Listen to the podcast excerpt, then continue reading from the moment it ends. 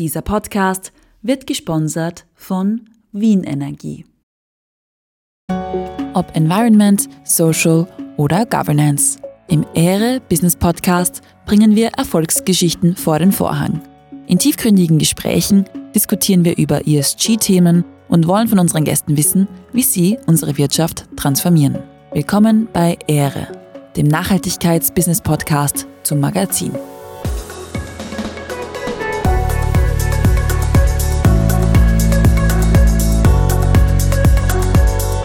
Mariam Jeganefer ist Eventorganisatorin, mehrfache Unternehmerin, Lektorin, Vielreisende und Mama. Ihre Events reichen von Corporate Events über private Feiern bis hin zu Veranstaltungen, die via Screen Millionen von Menschen erreichen. Dazu aber gleich mehr. Außerdem ist sie Innenarchitektin. Ihre Ideen und ihre feinfühlige Art, die Kundenwünsche ins Sichtbare zu übersetzen, sind vielfach gefragt. Sie hat einen ganz besonderen Stil, um an Dinge heranzugehen.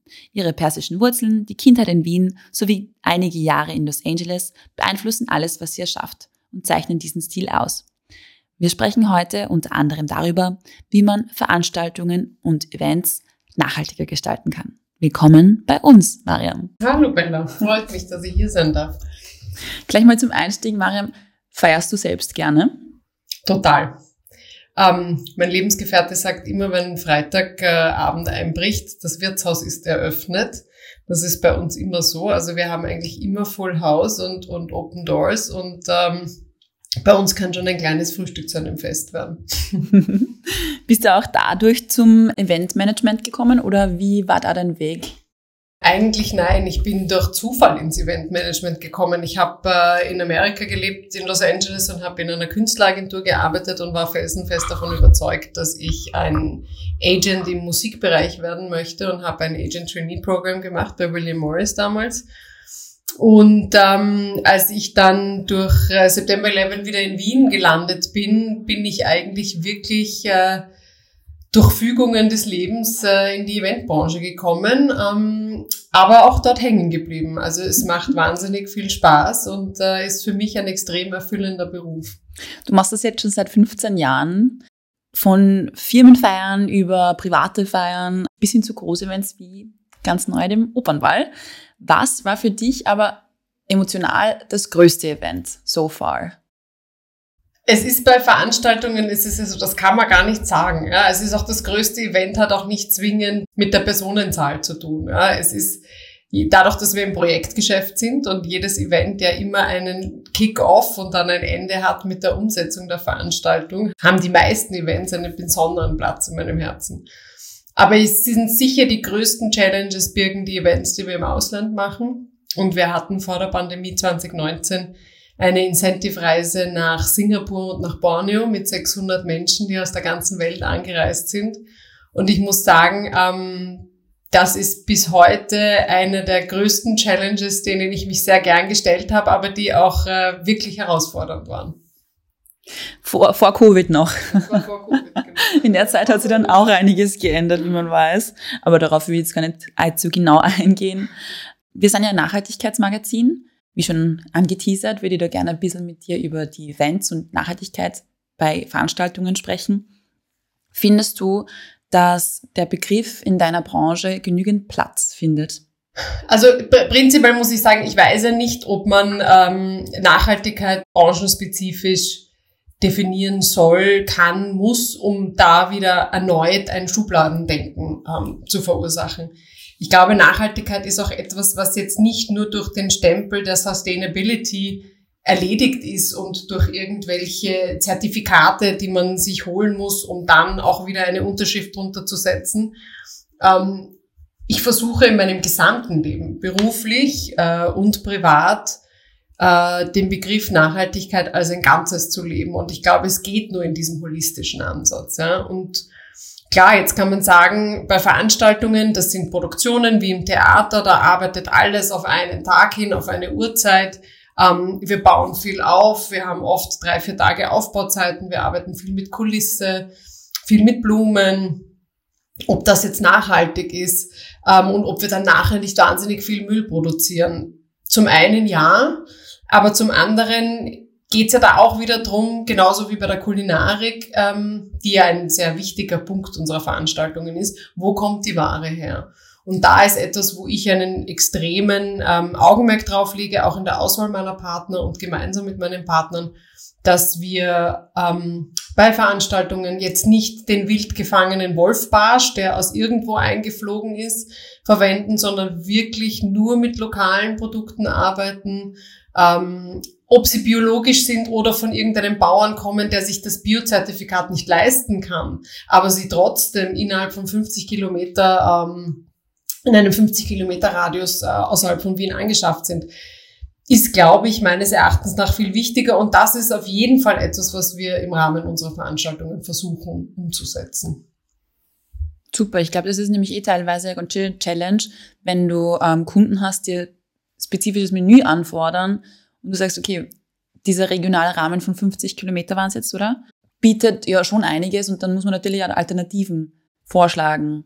Ich glaube, es ist, es ist ja auch oft den Kunden, so wie, so wie, also meine Kunden sind ja am Ende des Tages wie Konsumenten, die einen Supermarkt betreten. Ja.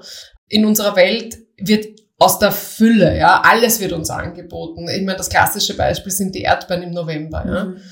Aber die Frage ist immer, und die Entscheidung liegt ja dann bei einem, äh, sage ich jetzt einmal, beim, beim Individuum selbst. Ja ein Individuum, das einen Hausverstand hat, kauft die Erdbeere im November nicht, ja, sondern kauft sie erst im Mai oder im Juni, wenn sie dann halt bei uns wächst. Das ist auch eine Ideologie, die ich ja sowohl im Privaten als auch im, in meinem Unternehmen verfolge. Es funktioniert. Es ist sicher schwieriger und manchmal stimmt, ist es kostenaufwendiger. Wir müssen bestimmt in unserer Menüauswahl auch manchmal Einschnitte machen, weil wir sagen, okay, gut, wir können uns jetzt vielleicht die vier Gänge nicht leisten, regional, na, dann machen wir halt ein Dreigangmenü. Mhm. Auch fein. Ja.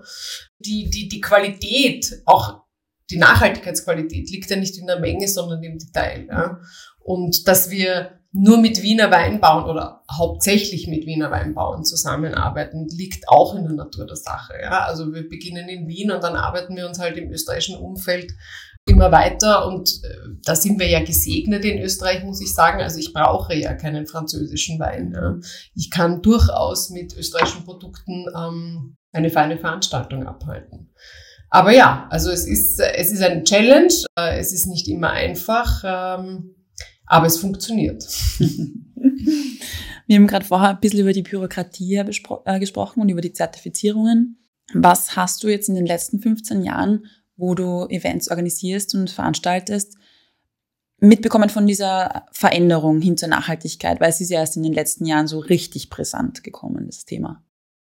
Ja, also ich bin, wie gesagt, ich bin, ich bin jemand, der diese Bürokratisierung und diese Stempeln nicht zwingend gut heißt, weil wie man es auch weiß, oft ist es ja gerade bei Nahrungsmitteln so, dass ähm, manche Betriebe es sich nicht leisten können, diese Zertifizierungen. Und sie sind, nur weil sie das Biozertifikat nicht haben, nicht weniger biologisch als einer, der sich das Zertifikat leisten kann. Und deshalb bin ich mir einfach nicht sicher, ob es immer diesen Stempel braucht, auch bei uns. Also es heißt ja quasi, Schnittblumen sind bei grün zertifizierten Veranstaltungen nicht erlaubt. Das verstehe ich zum Beispiel nicht. Also ähm, ich arbeite mit Blumenpartnern zusammen, die sehr wohl auch hier in Wien ihre Blumenfelder haben und ihre Blumen in Wien ziehen. Äh, und eine Schnittblume, die aus dem 21. Bezirk in Wien kommt, ist meines Erachtens nach genauso nachhaltig wie die Karotte, die im Machfeld gezogen wurde von einem Biobauern.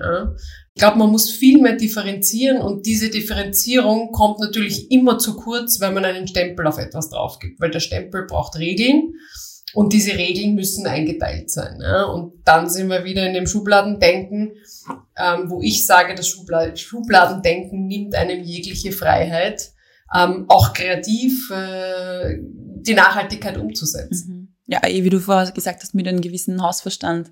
Mit äh, deiner Agentur Yam Yam kommen ja wahrscheinlich viele verschiedene Kunden auf dich zu aus den unterschiedlichsten Gebieten. Wie sehr fordern die das Thema der Nachhaltigkeit? Also ich muss sagen, wenig bis gar nicht. Sie sind dankbar, wenn man ihnen diese Optionen aufzeigt. Ein großes Thema in meinen Augen ist zum Beispiel klassisch ein Feuerwerk. Ja? Also man sagt ja bei Veranstaltungen, Feuerwerke ähm, sind so toll und hin und her. In meinen Augen gehören Feuerwerke abgeschafft. Ja? Also wenn ich von Nachhaltigkeit rede, dann darf ich kein Feuerwerk machen, ja, weil das ist für die Natur schlecht, für die Umwelt schlecht. Wir sprechen von CO2-Ausschüttungen und dann ballern wir regelmäßig jedes Wochenende ähm, zigtausende von Feuerwerken in die Luft. Äh, und das ist halt etwas, was ich meinem Kunden vorzeige. Nur, ich bin ein Dienstleister. Ja? Wenn ein Kunde zu mir kommt und er sagt, oh, biegen und brechen, ich brauche ein Feuerwerk, und ich bin nicht davon zu überzeugen, dass das äh, für Gott und die Welt an und für sich schlecht ist mhm. und wir das Geld auch in viel schönere Sachen noch investieren könnten, dann setze ich das natürlich auch um für meinen Kunden. Ja? Aber ich sehe mich ähm, auch stark in einer beratenden Rolle und auch gerade ähm, was der, zum Beispiel die Kulinarik angeht, biete ich einfach immer meinen Kunden an, den Weg der Nachhaltigkeit zu gehen. Ob sie ihn jetzt nehmen oder nicht, obliegt natürlich dem Kunden selbst. Ja? Gefühlsmäßig sind ja Events immer Sachen, wo man sich denkt, boah, das, das mache ich jetzt, das ist an einem Tag unter Heu und Putz. Und scher mich vielleicht nicht immer zwingend um Nachhaltigkeit. Wenn du da jetzt aber so eine Beraterrolle einnimmst, denkst du da dann teilweise, boah, wenn das jetzt mein Event wäre, würde ich das so und so machen und mit so einem, mit so einem, ich kann das Gefühl so schwer be beschreiben gerade, mit so einem Drang, dass du denkst, na, so und so wäre das jetzt optimal in diesem, in diesem Zusammenhang. Also ich glaube auch wirklich, dass das, dass das Hand in Hand geht und sich nicht ausschließt. Ja? Du kannst auf den Putz hauen äh, und trotzdem deinen Hausverstand dafür einsetzen, in der Nachhaltigkeit zu sein. Ja? Also, und vor allem definieren wir da wieder nachhaltig. Ja? Ich arbeite ausschließlich mit lokalen Partnern dort zusammen, wo ich bin. Ähm, manchmal geht es nicht, manchmal muss ich einen Partner mitnehmen, oft aus Kostengründen. Aber wenn wir jetzt unsere Veranstaltungen hier in Österreich anschauen, arbeiten wir mit lokalen Firmen zusammen. Ich erachte das schon als nachhaltig. Ja? Wenn ich mit einem lokalen Partner etwas abdecke, dann fördere ich auch die lokale Wirtschaft. Auch das ist eine Nachhaltigkeit. Ja? Bei uns ist es aber in der Bürokratie so, es finden dann Ausschreibungen statt und ab einer gewissen Größe muss diese Ausschreibung dann europaweit stattfinden. Ja? Ich finde es nicht nachhaltig, wenn irgendein Lieferant, irgendein Zulieferer aus ich weiß nicht wo anreist, ja, nur weil er günstiger angeboten hat. Ja. Da wären wir wieder bei dem Thema, warum jedes Unternehmen in China seine Ware produziert. Ja. Mhm. Weil es irgendwo billiger ist. Ja. Und das, finde ich, sollte auch schon zu einem Punkt der Nachhaltigkeit sein, gelten. Ja dass ich einfach mit meinen lokalen Partnern zusammenarbeite, ja, mit lokalen Arbeitskräften und die Wertschöpfung aus meinem unmittelbaren Umfeld herauskommt. Mhm. Ja. Du schaust, dass du mit regionalen Partnern zusammenarbeitest und alles im Sinne der Nachhaltigkeit äh, planst. Fallen da Kosten an, die die Konvention übersteigen? Natürlich, sicher. Also ich, ich, ich bin selber ein fanatischer Bauernmarkteinkäufer und äh, es ist erschreckend, was man zurzeit für Gemüse, das aus dem Umfeld von Wien kommt oder Obst, ähm, am Markt ähm, an Geld ausgibt. Und natürlich reflektiert sich das nicht nur im Privatbereich. Das ist natürlich auch im, im, im Businessbereich so. Ja? ja klar, wenn ich mit einem Catering-Unternehmen zusammenarbeite und dieses Catering-Unternehmen ausschließlich mit Tiefkühlware und mit Convenience-Produkten arbeitet und eben die, äh, die eingefrorenen Krevetten dann günstiger sind als die Bachforelle aus Niederösterreich. Ja, schwierig darzustellen. Mhm. Aber auch da wieder, dann muss man halt einfach kreativer denken. Dann muss ich in die Qualität gehen und aus der Quantität herauskommen. Mhm. Und ich glaube, dass das sowieso ausschlaggebend ist, ja, weil ähm, dann sind es halt vielleicht nicht 1000 Menschen, sondern es sind 600 Menschen. Ja? Und dann muss ich es vielleicht öfters machen. Also wie gesagt, Nachhaltigkeit braucht Hausverstand, braucht Gehirnschmalz. Muss, man muss sich hinsetzen, man muss sich mit der Materie auseinandersetzen. Ja. Und dann glaube ich auch, dass es umsetzbar ist. Aber es ist natürlich nicht nach dem Schema F aus der Schublade abzuhandeln. Das funktioniert nicht. Ja. Sondern ich muss jedes einzelne Projekt in allen Gewerken immer wieder vom Neuen aufrollen und schauen, wie kann ich das neu umsetzen und versuchen, im Sinne der Nachhaltigkeit zu agieren. Ich finde, es hört sie noch einen sehr erfreutvollen Job an. also. Ja.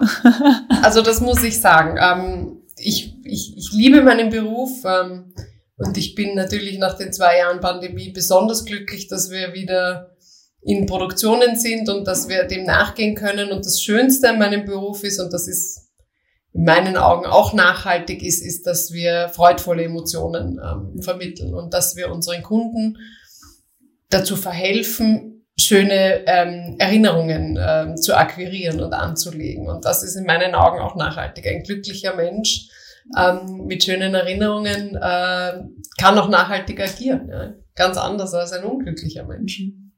Wir haben vorhin auch schon geredet über ähm, diese ganze Bürokratie, wo, und dass es manchmal teilweise hinderlich sein kann bei der Durchführung und Planung. Wo siehst du neben dem jetzt beispielsweise nur Hürden am Markt oder auch Hürden, wo du denkst, okay, der, der Markt ist noch nicht so weit, dass man wirklich das durch und durch nachhaltig gestalten könnte? Also ich glaube, äh, für mich war ja, ich habe heuer, also 2023, das erste Mal das Glück gehabt, ähm, im Komitee des Opernballs äh, dabei zu sein und den, den Opernball mitgestalten zu dürfen. Und habe da natürlich auch gelernt, wieder erwarten, muss ich sagen, weil man geht natürlich, man denkt sich, das ist das, äh, die Wiener Staatsoper, das ist die Welt der Künste, ähm, das ist die Welt der Belletristik äh, und in meinem Kopf absolut nicht die Welt der Bürokratie.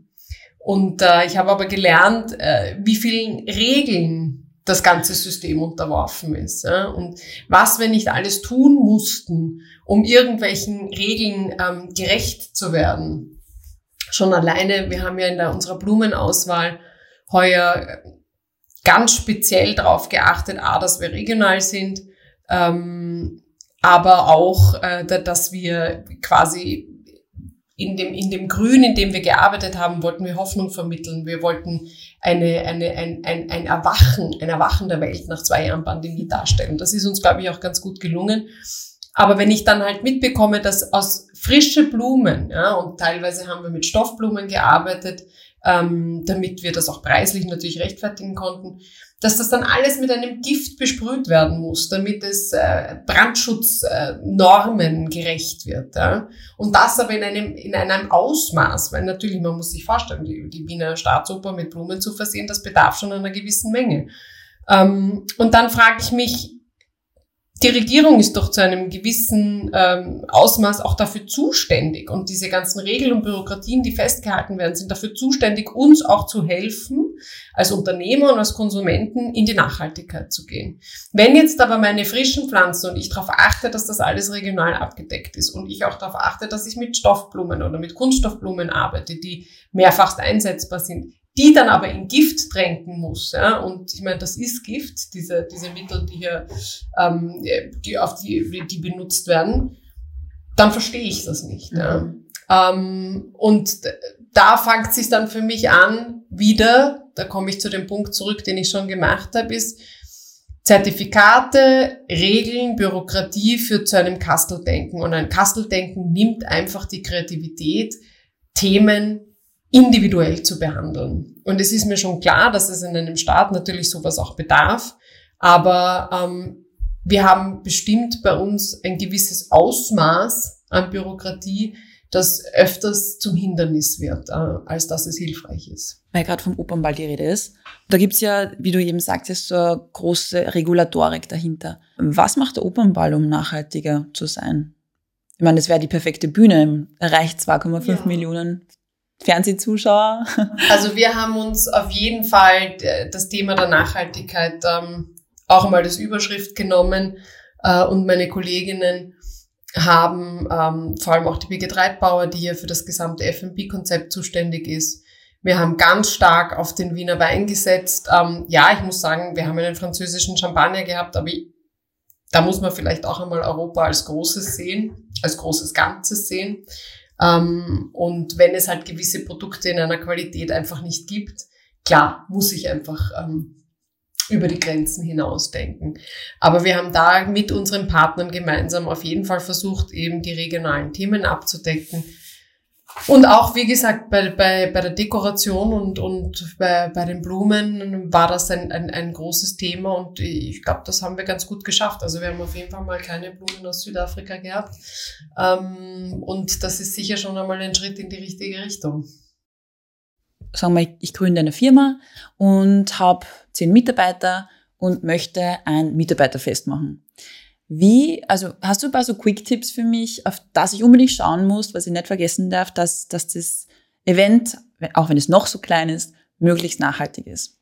Essen hatten wir jetzt schon, also das ist abgedeckt. Aber gibt es noch irgendwas, wo, wo du denkst, okay, das ist super wichtig und würdest du dir wünschen, dass das ja jeder weiß? Ich glaube, es sind eben Kleinigkeiten. Ähm, was für ein Geschirr verwende ich? Ja, vielleicht nimmt man einfach Abstand von Wegwerfware. Ja? Vielleicht nimmt man einfach ein Porzellan, das man immer wieder waschen kann. Ja? Äh, und natürlich, ja, gewaschenes Porzellan, Waschmittel. Aber ich glaube, irgendwann einmal kann man das Ganze so weit zurückschrauben, dass man, dass wir uns alle nur noch in den Wald setzen sollten und Asketen sein sollten, weil dann dürfen wir eigentlich gar nichts mehr machen.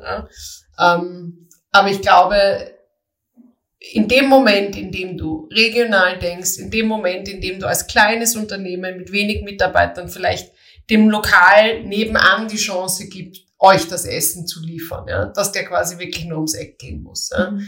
In dem Moment, wo du sagst, ich hole mir vielleicht am Bauernmarkt einfach regionale Blumen, ich schmück mir den Tisch selber, ich verwende ein Porzellan, ich verwende keine, äh, keine Strohhalme, ähm, ich schaue, dass ich auch bei den Spiritosen vielleicht österreichische Produkte mal nehmen kann und ähm, ich, wenn ich Druckeinladungen verschicke, schaue ich da auch. Also das ist natürlich ein bisschen schwieriger, weil wir jetzt nicht so viel äh, lokales Papier haben, sondern da auch wirklich regional ähm, europaweit denken müssen.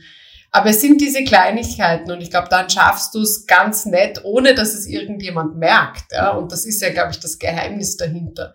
Es muss ja keiner auf dein Event kommen und sagen, ah, das ist ein nachhaltiges Event, ja? sondern das ist etwas, was subtil ist. Ja? Und du musst in diesem Subtilen ähm, versuchen, unsere Umwelt zu schützen, ja, und nicht mit einem Stempel, der brüllt, haha, ich bin nachhaltig, ja, weil dann kommen wir wieder ins Eck des Greenwashings und okay. da wollen wir natürlich überhaupt nicht hin. Ja, ja danke. Ja, gerne. ähm, ich hätte noch ein paar, ein paar Fragen, weil du machst, du bist ja sehr viel, äh, vielseitig in deiner, in deinem beruflichen Tun und Schaffen. Du bist ja unter anderem auch Lektorin auf der St. Pöltener New Design Uni. Und dann da, also da derzeit an der FH der WKW in Wien. Ah, okay, genau. das ich gar nicht. Ja. Hast du da auch, ähm, bringst du das Thema der Nachhaltigkeit bei Events hier auch unter? Wie, wie schaut das aus? Ja, also ich habe einen, einen Kollegen, den ich sehr schätze, der eben auch Nachhaltigkeitsbeauftragter ist. Äh, und ich habe in jedem, ich unterrichte immer im Sommersemester und habe äh, immer eine Einheit, das sind vier Stunden, die ich diesem Thema widme. Und da ist ähm, der Jochen eben, äh, wie gesagt, äh, mein, mein Partner des Vertrauens, der dann auch immer kommt und meine Studenten zum Thema der Nachhaltigkeit und der Green Events unterrichtet. Ich denke mir, das ist ja urcool, wenn du quasi den nächsten Eventplaner äh, die nächste Zukunft, ähm, da in diesem Sinne auch ein bisschen sensibilisieren kannst für das. Ja, also ich, das Unterrichten ist, ähm, ist sicher etwas, was äh, auch eine Herzenssache, ähm, weil es einfach schön ist, mit, mit jungen Menschen zusammenzuarbeiten und vor allem ähm, meine Herangehensweise ans Unterrichten ist ähm, ein bisschen eine andere. Ich, glaube nicht an die Theorie in meinem Geschäft und nachdem ich äh, gefragt wurde, Event Management und Event Design äh, zu unterrichten und ich jetzt dazu keine Theorie im herkömmlichen Sinne habe, finde, sehe, ähm, unterrichte ich halt einfach sehr hands-on. Ja? Also meine Studenten bekommen jedes Mal mit, was wir wirklich machen, wie unser Leben ist, was unsere Challenges sind, an welchen Pitches wir gerade arbeiten, was unsere Failures sind. Ähm, und dieses Jahr haben sie auch selbst ein Event umsetzen müssen und haben da an eigenem Leibe erlebt, ähm, haben einen Charity-Event umgesetzt. Und ähm, ich bin auch mega stolz auf sie. Sie haben 1200 Euro an Spenden akquiriert, die wow. an Viva Con Aqua gegangen sind. Und das haben sie ganz allein aus eigener Kraft heraus gemacht. Und natürlich gab's äh, die, die Hürden und, und das Aufgeben wollen und der, der Nicht-Glaube, werden wir das schaffen, werden wir es nicht schaffen. Aber es ist schön, sie wachsen zu sehen. Ja. Und am Ende des Tages ist auch das für mich ein Teil der Nachhaltigkeit, weil ich investiere mein Wissen ähm, in die nächste Generation und ich helfe ihnen, dass sie vielleicht unsere Fehler nicht wiederholen. Sie werden ihre eigenen Fehler machen. Mhm.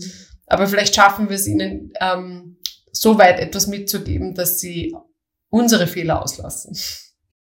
Mariam, ähm, du reist ja irrsinnig gerne.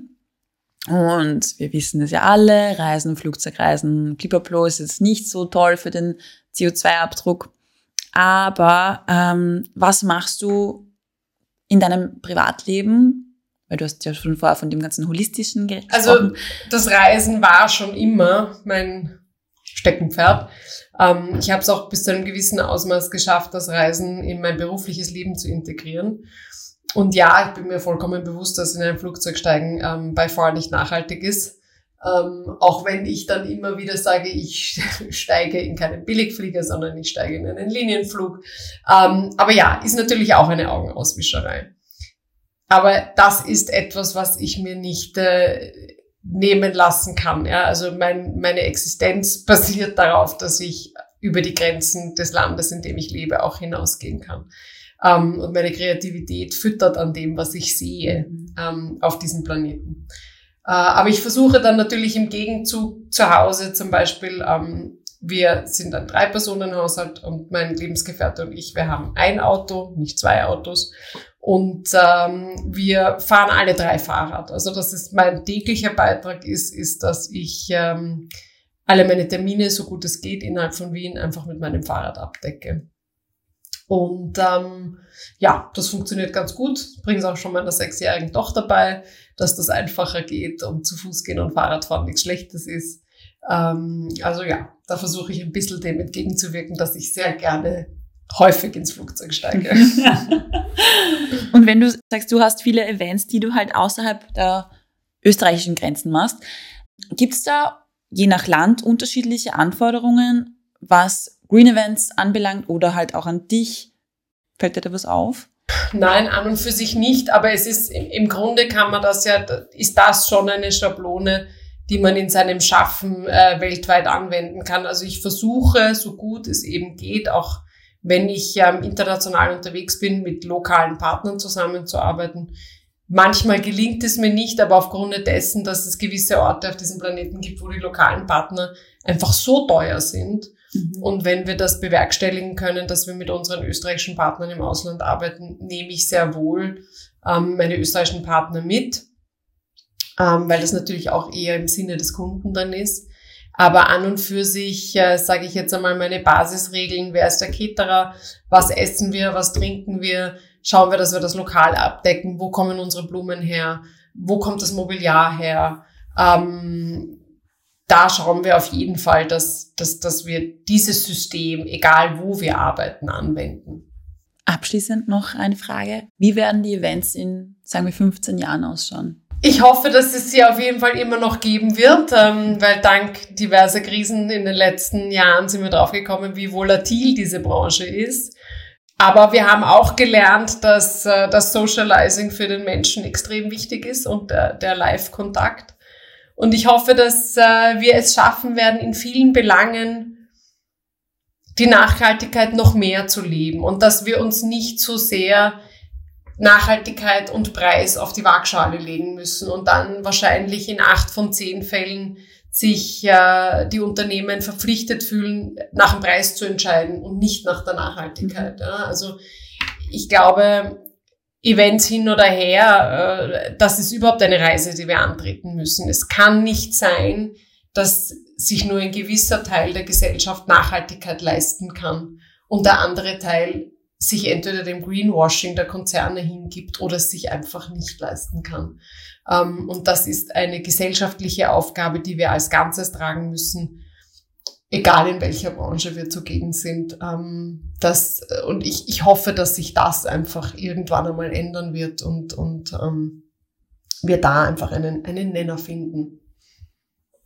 Dann vielen lieben Dank, Mariam. Ja, sehr, sehr gerne, liebe Bella. vielen Dank, dass ihr bei dieser Episode dabei wart. Wenn ihr mehr spannende Gespräche wie dieses hören möchtet, dann schaltet die Benachrichtigungen ein, damit ihr unsere neueste Ehre-Folge nicht verpasst. Die aktuellen Ehre-Geschichten und alle Links zu Social Media findet ihr unter www.ehre.media. Danke fürs Zuhören und bis zum nächsten Mal.